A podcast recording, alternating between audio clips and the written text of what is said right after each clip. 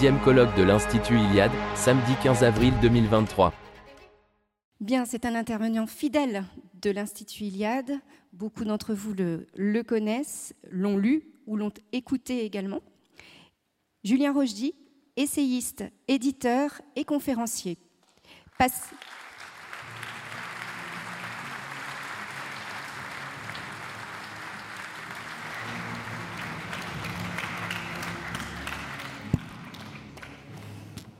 Bonjour à tous, merci pour votre nombreuse présence et merci encore une fois à l'Institut Iliade pour cette nouvelle invitation. Alors, la question de la dégénérescence de l'homme appartient sans doute aux questions parmi les plus politiquement incorrectes de notre époque. Le simple fait de l'évoquer suffit à vous faire plonger en eau trouble et beaucoup aimeraient, vous vous en doutez, directement nous y noyer. J'ajouterai que, de surcroît, la brûlure que cette question fait à la conscience s'amplifie à l'idée qu'elle nous concerne tous et pourrait bien tous, en réalité, nous accuser. Si l'homme dégénère, il se peut qu'il ne s'agisse pas en effet seulement de l'autre, mais aussi de nous-mêmes. Le dégénéré se glisse souvent parmi nos ennemis jusqu'à le caractériser entièrement, du moins c'est ce que chaque groupe politisé aime à croire, mais peut-être que le dégénéré est également dans un même mouvement, dans cette salle, ou pourquoi pas même debout, en train de parler devant vous. Pour le camp d'en face, au sens large, on va l'appeler la gauche, pour résumer un peu grossièrement. L'homme n'est pas censé dégénérer, puisque le mouvement de l'histoire ou les simples effets du progrès l'améliorent, au contraire. Il est mieux éduqué où il s'émancipe avec le temps de vieux carcans réducteurs et ainsi déploie-t-il ses ailes pour que l'humanité donne enfin son entière mesure. En conséquence, le discours sur la dégénérescence est forcément perçu par ce camp comme un décadentisme qui s'oppose à l'optimisme à l'égard du devenir humain. Il semble plutôt louer les commencements, ce en quoi il révèle coupablement bien sûr son dessein implacablement réactionnaire. Pourtant, dégénérescence et décadence ne sont pas exactement la même chose d'un point de vue épistémologique et politique. J'en veux pour preuve que beaucoup de partisans zélés du progrès humain, notamment au XIXe siècle, pensèrent la question de la dégénérescence de notre espèce et s'en alarmèrent, car précisément celle-ci allait faire obstacle au progrès. La pensée anglo-saxonne, avec les Anglais comme Kipling ou comme euh, Julianus Clay, en passant par les Américains comme Emerson ou Theodore Roosevelt dans son Winning of the West, ou même Jack London, figurez-vous, sont pleins de ce désir de progrès qui se marie absolument, et j'allais dire logiquement, avec une préoccupation très marquée pour la valeur de l'homme. De la même manière, la plupart des eugénistes, c'est un, un mot interdit aujourd'hui, eugéniste, mais la plupart des eugénistes français, anglais allemands du XIXe et du XXe siècle n'étaient pas des réactionnaires au sens où on l'entend aujourd'hui. Leur désir n'était pas de revenir à une société passée, mais de contrecarrer la dégénérescence supposée de l'homme, laquelle allait mettre un terme justement au progrès et ainsi fatalement contrarier l'avenir. Il y eut à ce titre de nombreux eugénistes de gauche, figurez-vous, et même marxistes, qui se mirent à penser que la société idéale socialiste ne pourrait pas advenir avec des sauvages, des brutes, des faibles d'esprit et des médiocres. Ceci pouvait déclarer comme un Georges Bernard Shaw dans son Bréviaire du révolutionnaire, je cite ouvrez les guillemets, Notre seul espoir est dans l'évolution, le seul socialisme fondamental et possible est la socialisation de la génération sélective de l'homme, ou en d'autres termes, de l'évolution humaine. Nous devons éliminer la brute, ou son vote ruinera la communauté. Et par brute, il entendait bien sûr l'abruti et le dégénéré. Il y eut même d'autres penseurs de gauche plus étonnants encore, qui eurent les mêmes idées, comme le docteur Magnus Hirschfeld, par exemple, social-démocrate, juif, pionnier de la cause homosexuelle, anti-nazi rabique, qui put pourtant écrire dans son manuel de sexologie, je cite, Nous voulons que le plus grand nombre possible d'hommes aient les meilleurs gènes possibles, c'est ainsi que l'humanité pourra parvenir à un stade de développement supérieur. Autrement dit, la dégénérescence de l'homme pouvait signifier la fin du progrès, ce qui situe donc cette question sur des rivages différents, j'ai envie de dire parallèles, à la classique question droite-gauche, réaction contre progrès. C'est beaucoup plus emmêlé que cela en réalité. L'eugénisme c'est-à-dire le désir d'améliorer le matériel humain, pourrait être totalement appréhendé comme un phénomène moderne en vérité, en cela qu'il souhaitait la perpétuation du progrès sur des bases matérielles comme toute pensée moderne, mais au moins, je vous ferai remarquer, l'eugénisme allait au bout de son matérialisme puisque celui-ci intégrait à lui les hommes. En un sens, donc, si vous me permettez, le progressisme actuel est une sorte de matérialisme dégénéré, puisqu'il n'ose plus, lui, inclure les hommes dans le domaine des choses matérielles qui sont pourtant exclusivement, selon ses propres doctrines, ce qui existe vraiment. On pense ainsi pouvoir aujourd'hui faire progresser la société sans se pencher sur le problème de la progression ou de l'affaiblissement du matériel génétique humain. À cause de l'expérience nationale socialiste allemande et de la réaction foncièrement et fanatiquement anti-essentialiste de la pensée occidentale après la Seconde Guerre mondiale, on a dès lors sorti l'homme de la nature, de l'évolution et de ses affaires toutes matérielles apparemment. L'homme est ainsi devenu comme une exception dans le monde. Il possède comme un joker. Il dispose comme d'un collier d'immunité matérialiste, en somme, et il est devenu très, très dangereux d'oser affirmer que la génétique, eh bien, tout simplement, ça existe bel et bien, et cela a de nombreuses incidences. Il est désormais très dangereux, en tout cas, d'en parler si on tient à avoir une carrière universitaire ou médiatique. Il est très dangereux d'affirmer que l'homme n'est pas qu'un pur esprit et que sa nature puisse être soumise aux lois de l'évolution et de la thermodynamique, lesquelles impliquent, hélas aussi, une dégradation. Donc venons-en à la question que pose l'intitulé de cette causerie, amical et comme vous l'avez deviné, très humaniste, l'homme a-t-il dégénéré?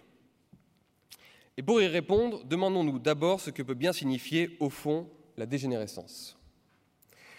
D'un point de vue physiologique, et nous y sommes hélas tous soumis, c'est ce qui rappelle la vieillesse. Nous déclinons tous avec l'âge, après avoir, passé un pic, une apogée, puis une maturité, et parce qu'il est moins fort, notre corps répond moins aux exigences de notre volonté et se fait à l'inverse beaucoup plus ressentir en imposant ses propres exigences issues de sa malheureuse faiblesse. À ce titre, il est très très intéressant de savoir que les toutes dernières études sur le phénomène du vieillissement définissent la vieillesse comme, on le sait, la conséquence d'une incapacité progressive des cellules à se renouveler, mais non à cause des cellules elles-mêmes, à cause des informations subitement tronquées envoyées par l'ADN à ces mêmes cellules. Je vous renvoie là-dessus, si cela vous intéresse, aux travaux du biologiste et généticien David Sinclair. En gros, l'ADN ne cesse d'envoyer en permanence des ordres aux cellules pour qu'elles se renouvellent, mais un phénomène fait, hélas, avec le temps, que nos cellules ne comprennent plus ou ne reçoivent plus aussi parfaitement qu'au premier jour les ordres que l'ADN envoie continuellement. Si vous m'autorisez donc, j'utiliserai une métaphore qui parlera aux amis de l'Institut Iliade. En ne suivant plus les ordres de son sang, alors on meurt. C'est donc un problème originel de transmission d'informations, de bonnes informations, qui dérègle le mécanisme de transmission d'ordre aux cellules, lesquelles, mal gouvernées, dégénèrent par la suite. Au niveau des lois de la thermodynamique qui expliquent le fonctionnement de l'univers, dégénérescence et entropie d'une structure pourraient bien signifier la même chose. Le désordre interne conduirait toute structure physique à s'effondrer et les corps humains, voire même les cerveaux, ne feraient évidemment pas exception. Permettez-moi de vous signaler que, à l'instar des cellules et des informations mal transmises par l'ADN, c'est encore l'affaiblissement du degré d'ordre introduit par l'information qui favorise ce qu'on appelle la négantropie d'une structure, autrement dit son désordre, son affaiblissement et en fin de compte son effondrement. Encore une fois, désorganisation, désordre, effondrement, entropie, vieillesse, dégénérescence viennent tous d'une certaine façon d'une mauvaise transmission d'informations. Et vous y penserez donc vous y penserez donc quand vous allumerez votre télévision et lorsque vous écouterez la plupart de nos chers journalistes français. Il se trouve que la dégénérescence d'une structure biologique se révèle par des symptômes assez caractéristiques sur le plan moral et physique. Physiquement, la dégénérescence se révèle par tout ce qui met en évidence que la mort est prochaine ou que la structure va descendre à un niveau de vie inférieur c'est-à-dire moins grande, moins puissante, moins intelligente, moins organisée, moins complexe, souvent, autrement dit, plus médiocre. Dégénérer, c'est tout ce qui appelle donc à la mort ou au déclassement en définitive. Et pour le coup, là, la dégénérescence se signe exactement comme la décadence, dont la véritable définition, d'après moi, est en réalité l'impréparation à la guerre. La décadence veut essentiellement dire l'impréparation à la guerre, quelle qu'elle soit. En effet, si vous regardez bien, tant au niveau collectif qu'au niveau individuel, ce qu'on appelle décadence depuis la nuit des temps indique généralement une incapacité à se défendre et à attaquer. Une nation est jugée décadente par le tribunal de l'histoire lorsqu'elle n'est plus en capacité d'affronter le monde, on dit alors qu'elle a dégénéré.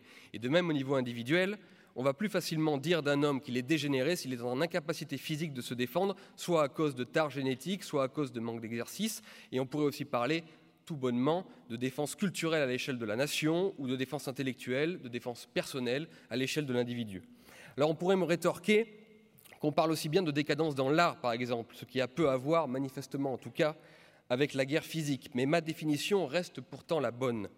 Un mouvement artistique entre en décadence lorsqu'ayant épuisé son potentiel, n'arrivant plus à transmettre de bonnes informations au public, il ne parvient plus à innover, donc à régénérer ses cellules, et s'expose à être ainsi remplacé par un autre mouvement artistique.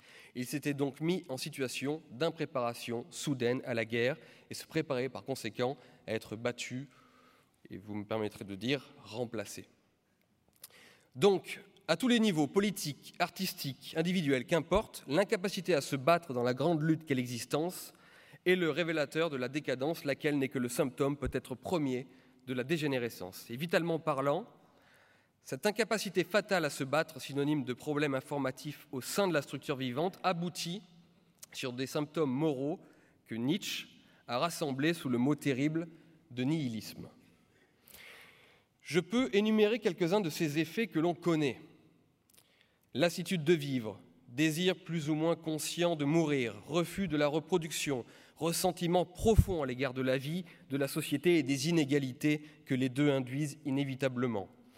Mais aussi sentiment d'imperfection de sa propre structure biologique, sentiment d'être mal adapté, lequel débouche en général sur des désordres mentaux et une invariable volonté de nuire et de détruire.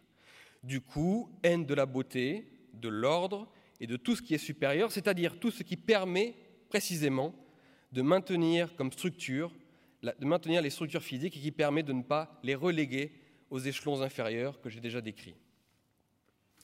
Voilà quelques symptômes de la dégénérescence qui aboutissent inévitablement sur du nihilisme. Je pense qu'à partir de là, nous sommes en mesure de savoir si l'homme au sein des sociétés industrielles, c'est-à-dire nous, a dégénéré ou pas. En tout cas, il en montre souvent tous les symptômes reconnaissables, mais si vous le voulez bien, allons encore plus loin dans le politiquement incorrect et dans ce qui dérange. Serions-nous devenus tous d'horribles mutants J'emprunte l'expression horrible mutant, spiteful mutant, au grand biologiste William Hamilton, lequel décrit de la sorte les derniers individus d'une espèce ayant dégénéré, c'est-à-dire n'étant plus passés par les fourches codines de la sélection naturelle. Il les appelle ainsi, comme je le, je le répète, des horribles mutants. Et vous n'êtes pas sans savoir que Darwin lui-même avait mis en garde contre la fin de l'élimination des individus jugés inférieurs dans la lutte pour la vie dans son livre The Descent of Man, car cela contrariait forcément gravement la bonne santé d'une race ou d'une espèce. D'après ces hypothèses, les individus qui auraient dû être supprimés par la nature ou par le groupe portent en eux des caractéristiques génétiques littéralement mutantes qui seraient corrélées avec des traits psychologiques que je vais vous énumérer et qui me semblent très intéressants. Selon ces hypothèses, si jamais ces individus qui auraient donc dû mourir ou ne jamais naître, si jamais ces individus survivent artificiellement et se multiplient, ils transmettent alors leurs gènes mutants à leur descendance, et petite parenthèse, il s'agit encore une fois de mauvaise transmission d'informations, je vous ferai remarquer, toujours. Et cette transmission de ces gènes mutants et cette multiplication de ceux-ci affecterait progressivement l'ensemble du groupe. Ce phénomène bien expliqué par le professeur Edward Dutton nous dit que, en résumé, l'homme aurait mis un terme à la sélection naturelle aux alentours du début du XIXe siècle grâce au progrès de sa médecine et surtout de la nécessité d'avoir subitement de nombreux bras disponibles avec l'exode rural et l'industrialisation, le règne du nombre dont le précédent intervenant parlait. Cela aurait conduit au maintien en vie et à la prolifération d'hommes développant des traits autrefois éliminés plus tendanciellement par le groupe et que l'on sait aujourd'hui en grande partie héréditaires, comme l'autisme, la schizophrénie, les psychopathologies, les désordres de la personnalité, le narcissisme, la paranoïa, la sociabilité, le masochisme, la dysphorie, notamment du genre, l'hystérie, la dépression, le désir suicidaire et autres maladies mentales comme, figurez-vous, la pédophilie et autres comportements sexuels anormaux, lesquels, et là on approche de l'acmé ou presque du politiquement incorrect, lesquels seraient apparemment corrélés avec certains traits physiques. Je ne m'attarderai pas trop là-dessus aujourd'hui car je ne veux tout simplement pas aller en prison, mais je vous jure que de plus en plus d'études montrent une corrélation, et je dis bien corrélation, statistique, pas causalité, une corrélation existe de certains traits physiques associés à des profils psychologiques particuliers. L'habit ne fait peut-être pas le moine, comme, on disait à l'époque, mais comme disait aussi Edgar Degas, on a peut-être la gueule que l'on mérite. En gros, l'homme aurait permis une recrudescence de tous ces traits psychologiques issus de mutations nocives et pathologiques dans la société, lesquels, je le répète, ne sont rien d'autre que de mauvaises informations fondamentalement de mauvaises informations qui n'auraient pas été éliminées, et ces traits mutants ainsi que leurs porteurs ne pourraient dès lors que se retourner contre la société, et donc en fait la structure humaine tout entière qu'on a coutume d'appeler la civilisation, s'il se trouvait être un jour en trop grand nombre, bien sûr. Le dégénéré, parce qu'il a le désordre et l'effondrement en lui, pourrait, ne pourrait que les amener fatalement autour de lui. Alors maintenant, laissez-moi, pour conclure, vous raconter une expérience scientifique fort éclairante au sujet qui nous concerne, celui de la dégénérescence. De 1958 à 1973, le professeur John Calhoun de l'Université du Maryland a voulu savoir quels pouvaient être précisément les effets éventuels de la fin de la sélection naturelle sur une espèce. Il a donc placé des rats en situation la plus comparable possible à l'industrialisation, l'urbanisation et l'abondance que connaît l'homme depuis un siècle ou deux. En clair, lors d'une expérience sur le long terme, il a placé des rats dans un environnement fermé et protégé des aléas de la météo, des prédateurs, etc. Et surtout avec un accès illimité à la nourriture et aux soins. Que s'est-il donc passé, à votre avis? Eh bien, dans un premier temps, logiquement, la population a d'abord explosé en nombre. Dans d'aussi bonnes conditions de vie, on le devine, il y eut une très forte augmentation démographique initiale. Mais après cette pullulation première, la population a commencé subitement à décliner drastiquement à cause de développement de comportements, disons anormaux, disons étranges, troubles ou pour être plus actuel, disons multiples ou divers. Notez que je ne vais faire ici que vous décrire en parfaite innocence ce qu'il s'est passé. Alors par exemple, les femelles devinrent anormalement masculinisées, agressives, se détournant progressivement de l'intérêt pour la maternité. Parmi les mâles, un groupe important de rats masculins finit par se détacher au sein donc des mâles. On les appela The Beautiful Ones. Ceci était curieusement efféminé, et je cite l'étude, encore une fois, ce n'est pas, ce n'est pas ce que je dis moi. Hein. Ils ne se battaient plus pour leur territoire, ils n'avaient plus aucun intérêt pour les femelles et passaient leur temps à se solliciter entre eux à des fins sexuelles. Intéressant. À la fin, tous les individus de cette colonie, pourtant si bien pourvus à l'origine, finirent par développer un stress considérable qu'on put notamment remarquer grâce aux différentes phéromones produites dans leurs urines, amenant toute la colonie à une profonde anxiété, à une dépression, des, des phénomènes de folie collective, jusqu'à l'effondrement total et complet. Alors, ne me faites surtout pas dire ce que je n'ai pas dit.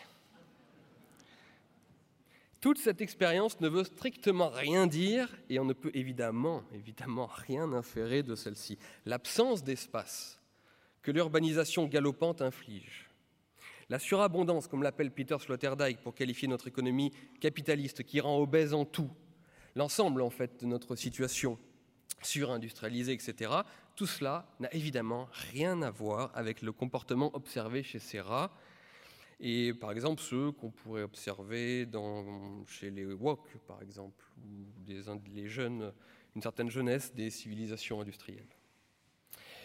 Bien sûr que non, hein, nous sommes, nous des hommes, nous n'appartenons pas vraiment à la nature. Nous avons miraculeusement échappé à l'évolution, comme on le sait, et vous conviendrez avec moi que nous ne sommes pas des rats, bien sûr. Et pourtant, elle tourne. Alors pour finir sur une note un peu plus gaie, mes amis, je vous dirai ce que je pense de tout ceci.